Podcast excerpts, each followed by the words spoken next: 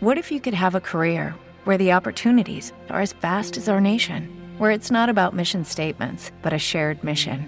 At U.S. Customs and Border Protection, we go beyond to protect more than borders from ship to shore, air to ground, cities to local communities. CBP agents and officers are keeping people safe. Join U.S. Customs and Border Protection and go beyond for something far greater than yourself. Learn more at cbp.gov/careers.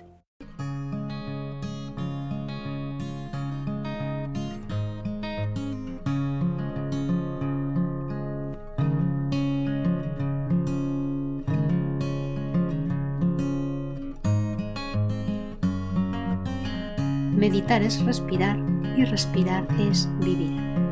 Si estás de acuerdo con esta afirmación o te parece interesante, quédate porque vamos a hablar de ello. Hola mente positiva, a ti que me escuchas te deseo feliz día. Mi nombre es Consu González. Enseño a cambiar estrés por calma. Soy especialista en desarrollo personal, hábitos y terapeuta de Reiki. Si tú quieres cambiar estrés por calma, escríbeme un mail a hola@consugonzalez.es. Te dejo la dirección en la descripción del episodio. Y hoy te invito a reflexionar sobre esta frase que te comentaba al principio. Meditar es respirar y respirar es vivir.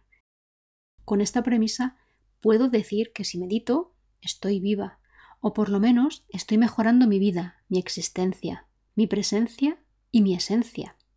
Tal vez estás pensando, con su te estás poniendo trascendental. Y tienes razón reconozco que para mí la meditación es parte de mi día, cada día del año. Pero esto no ha sido siempre así. Ya he contado alguna vez en algún episodio cómo la meditación llegó a mi vida. Yo tenía una incredulidad total y firme ante la más mínima posibilidad de que yo fuese capaz de meditar. Imposible, decía yo. Y lo cierto es que el concepto de meditar que tenía era erróneo, porque solo había visto en libros, en revistas o en la tele a personas sentadas en posición de loto y totalmente absortas. Y yo, con mi nivel de, nerviosismo constante, de estrés, de ansiedad en aquella época, estaba en un lugar totalmente opuesto a la calma y a la quietud que yo creía que implicaba meditar. En el momento más complicado de mi vida, primero fue la terapia y después el desarrollo personal lo que me llevó a tomar contacto con personas que sí meditaban. Yo les admiraba y me parecía inaudito. Y a base de ver el impacto de la meditación en otras personas, la curiosidad y la necesidad de querer un cambio me llevaron a probar. Bueno, con bastante poco resultado al principio. Así que comencé solo tomando tiempo para reflexionar, con mis ojos cerrados, nada más que reflexionar sobre mí, quién era yo, qué hacía, qué quería, y por más que alguno de mis profesores del curso universitario de, desarrollo personal me guiara, yo necesité recorrer mi propio camino de aprendizaje.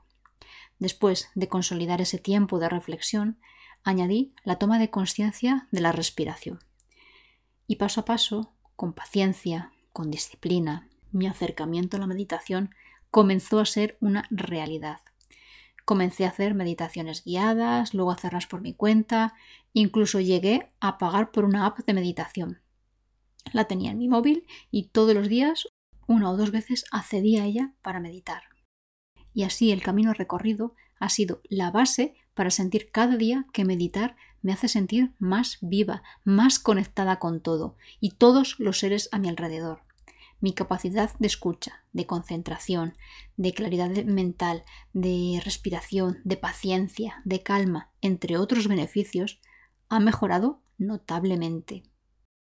Ahora he dado un salto cuántico y por fin soy instructora de meditación dinámica, que es una forma de meditar en la que permaneces de pie y el movimiento forma parte de ella.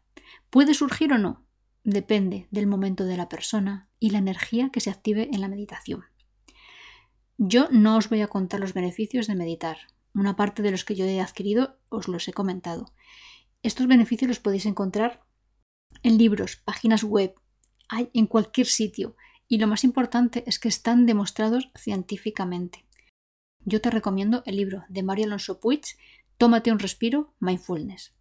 Mario Alonso Puig es un neurocientífico divulgador de los beneficios de la meditación, del mindfulness, del desarrollo personal. Si estás interesado, léete este libro porque creo que te gustará. Cierto y demostrado es que tanto el mindfulness como la meditación previenen enfermedades, mejoran la salud y son un medio de ahorrar dolor y dinero en medicinas. Si ya tienes una enfermedad, el mindfulness y la meditación no son la cura, pero sí son una medicina gratuita que te va a acompañar en el proceso y puede mejorar tus síntomas. Yo tengo claro que invertir en meditar es invertir en salud.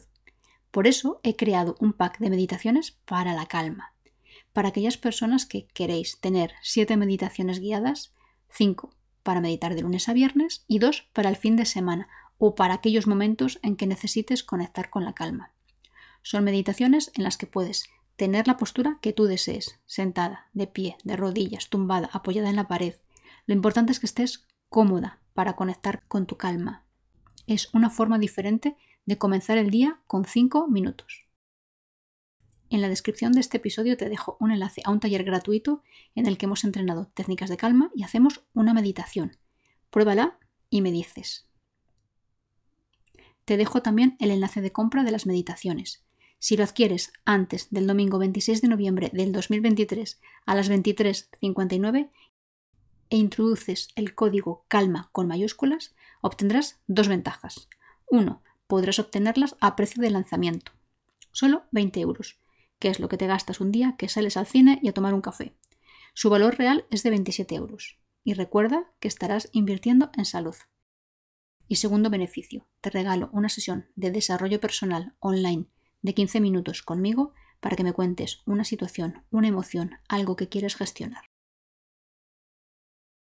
Y ahora sonríe, porque te toca a ti reflexionar para ser mente positiva, mente en equilibrio, mente en calma. Si te ha gustado este episodio, ayúdame, deja un comentario o toca el corazón y comparte para llegar a más mentes positivas. Te agradezco tu escucha, tu atención tu valioso tiempo. Te espero en el próximo episodio.